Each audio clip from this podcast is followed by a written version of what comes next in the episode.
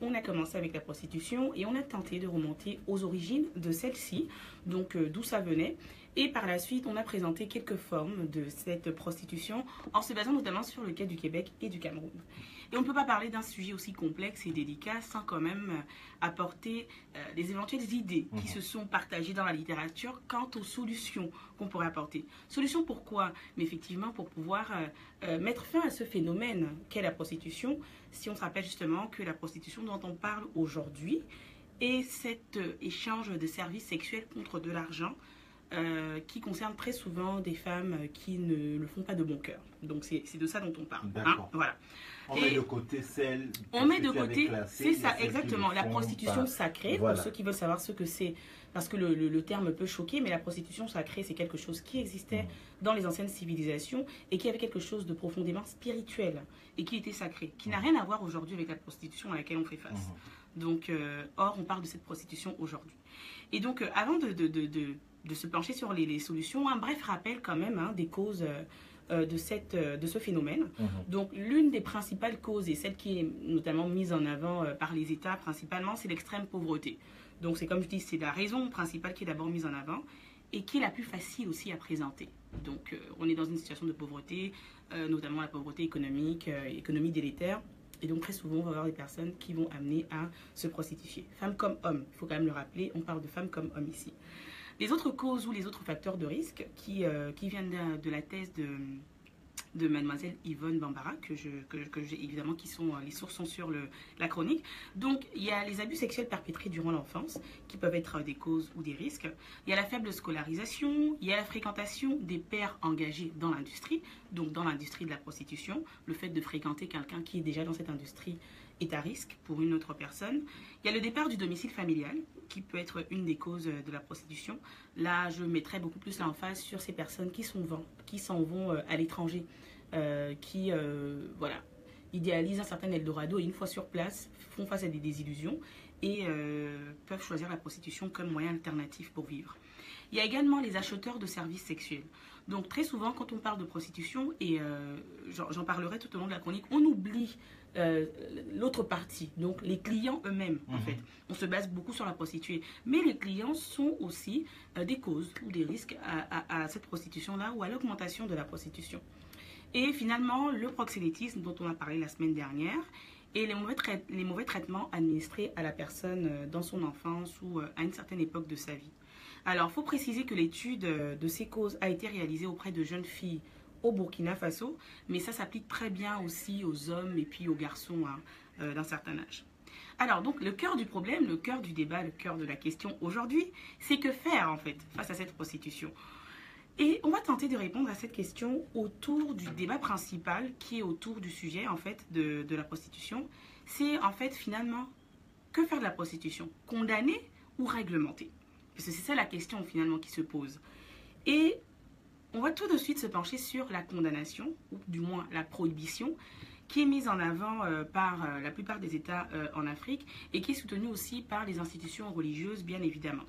Alors, prohiber, ça reviendra en fait à l'interdiction totale de la prostitution à partir du moment où la prostitution, est perçue comme un crime. Donc, l'aspect, c'est de criminaliser la prostitution et donc de l'interdire à tout prix, de, de, prohiber à tout prix.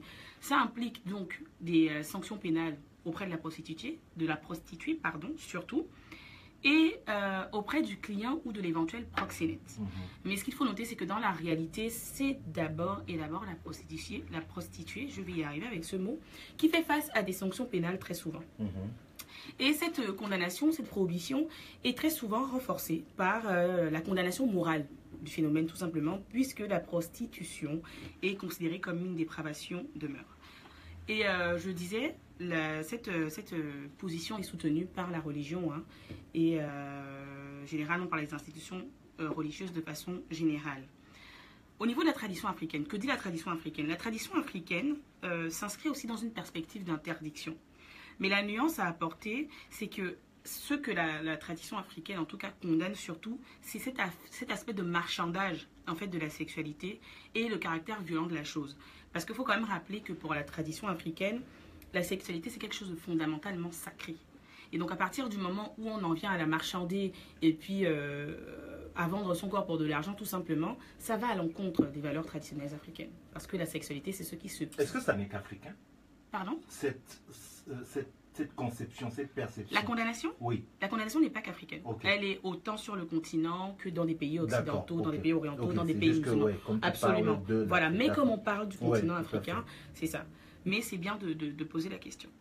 Alors c'est ça, donc la, la, la, tradition vraiment euh, pénalise surtout, pas pénalise, mais euh, condamne surtout le marchandage en fait de la mhm. sexualité, mhm. qui justement dans la tradition est perçu comme quelque chose de véritablement sacré. Les limites de cette approche, donc de la condamnation, mhm. c'est que euh, dans la réalité, comme je disais, la pénalisation de la prostitution concerne surtout les prostituées elles-mêmes. Et donc ça met de côté le fait que ces prostituées sont très souvent des victimes, euh, le font très souvent pas, de bon cœur. Euh, la, majorité des, prostituées qu'on note ne le font pas parce qu'elles en ont envie, mais on l'a dit suite à des situations délétères ou encore parce qu'elles y sont contraintes. Et donc, en condamnant principalement la prostituée, on oublie le proxénète, l'éventuel proxénète, on oublie le client. Hein Parce que sans client, il n'y a pas de prostitution. Il faut quand même le rappeler. Et euh, ce qui fait que justement, ça, ça, opprime encore plus les prostituées dans ce cas-là. Alors, quelques statistiques au niveau de, de, la condamnation des pays qui prônent la condamnation. On va prendre le cas du Cameroun parce que c'est sur ça que l'étude se penche. Il faut savoir qu'au Cameroun, 49% des filles de 15 à 23 ans euh, vendent leur corps en échange de l'argent. Combien? 49% des filles de 15 à 23 ans vendent leur corps en échange de l'argent. C'est une statistique qui date de 2006, mais vu le phénomène grandissant, on pourrait très bien penser que c'est peut-être augmenté. Mais en tout cas, la statistique date un peu, mais ça date de 2006. Donc 15 à 23 ans, 49% de ces filles vendent leur corps au contre de l'argent. Au Cameroun. Cameroun interdit la prostitution. Mais quel chiffre énorme. Donc, on va, on va aller dans l'autre approche qui serait la réglementation. Donc, d'autres disent qu'il ne faut pas condamner, mais qu'il faut au contraire réglementer la prostitution. Donc, c'est quoi réglementer la prostitution? C'est tout simplement, oui. Le chiffre que tu as donné, mhm. excuse-moi. Oui, oui. Le chiffre que tu as donné, mhm. c'est de dire qu'à peu près 50%, la moitié quasiment, oui. des filles de 15 à 23 de 15 à 23 ans au Cameroun font la marchandisation de leur corps. Exactement. Alors, ce que tu dis m'amène à bien préciser que chaque chiffre est toujours à prendre avec des pincettes.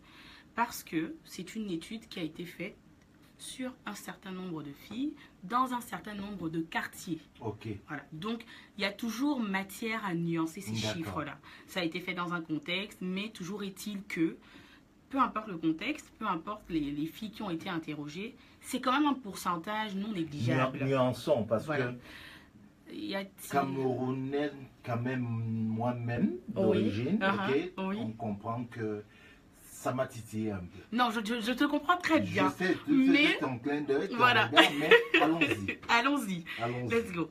Alors, comme je le disais, il y en a qui prônent plutôt pour la réglementation de ce phénomène.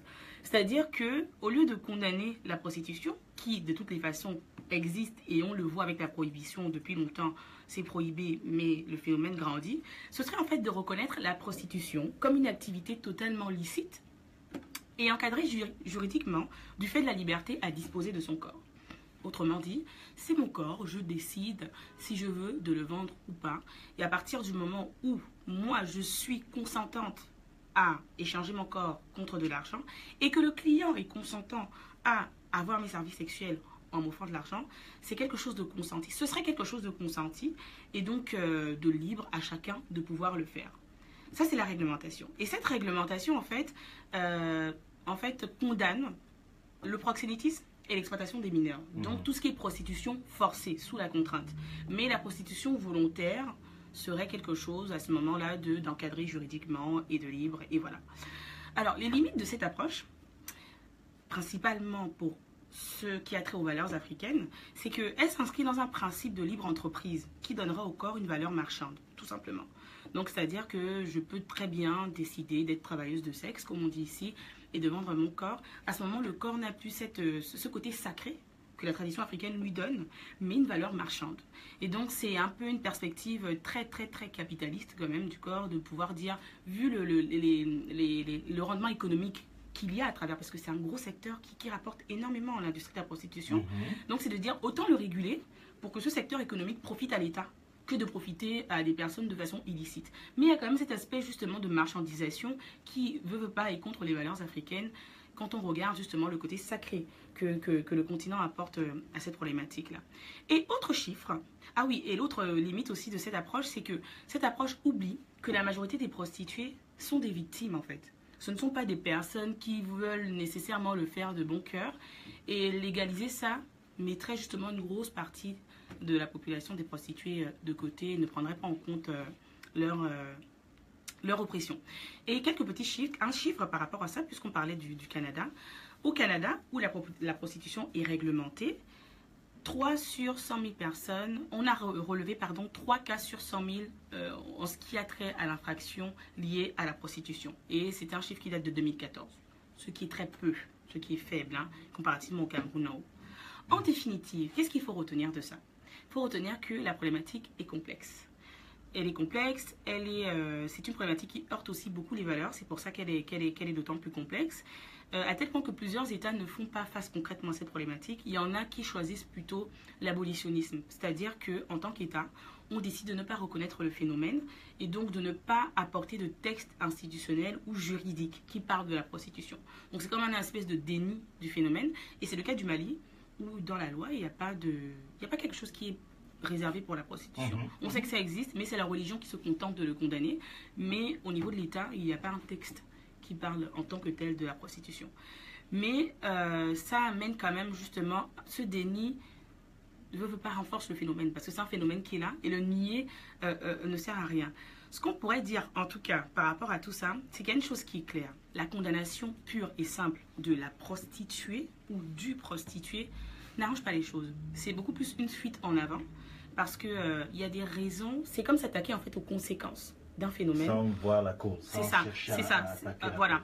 Et je pense que l'une. À soigner la cause. Mm. Et je pense que l'une des façons de traiter concrètement le, problème, c'est d'aller à la racine de ce problème-là. La prostitution n'est qu'une conséquence. Conséquence de l'extrême pauvreté de plusieurs pays, mais aussi de la discrimination de plusieurs femmes en situation de vulnérabilité qui n'est pas prise en compte par plusieurs États. Et tant qu'on n'ira pas à la racine de ces problèmes-là, parmi tant d'autres d'ailleurs, les conséquences, les, mêmes causes causeront toujours les mêmes effets. Et c'est ça qu'il qui, faut dire. Et euh, je vais finir en disant que une des options, ce serait peut-être de commencer à se tourner vers le client en tant que tel, ou le potentiel client qu'on met souvent de côté. En France, il y a un reportage qui a été fait et on a, euh, la police a arrêté justement une prostituée qui était en plein travail on a laissé partir le client et on a pris la prostituée. Mais ici, tu parlais du Canada, au Québec, on commence à voir la criminalisation du client. Oui, on commence à voir la criminalisation du client. Tout à fait. En France aussi, ça commence à être en débat, notamment mhm. avec euh, Najda, l'ancienne euh, ministre euh, de la Justice. Mais il y a toujours cette perception de c'est d'abord la prostituée qu'on condamne. Mhm. Parce que justement, c'est la morale qui prend le dessus sur euh, tout ce qui peut euh, être en, rapport avec des compétences légales de finalement le client, c'est quoi sa responsabilité dans tout ça? Et voilà. Et voilà, merci encore à toi, euh, Émilie, de nous avoir...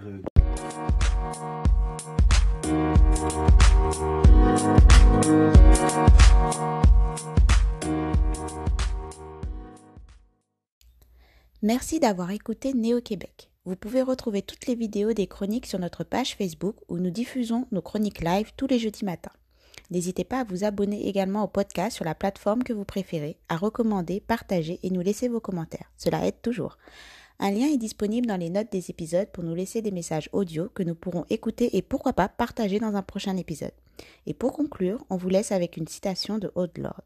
Lorsque nous parlons, nous craignons que nos mots ne seront pas entendus ou accueillis, mais quand nous sommes silencieux, nous craignons toujours. Il est donc préférable de prendre la parole.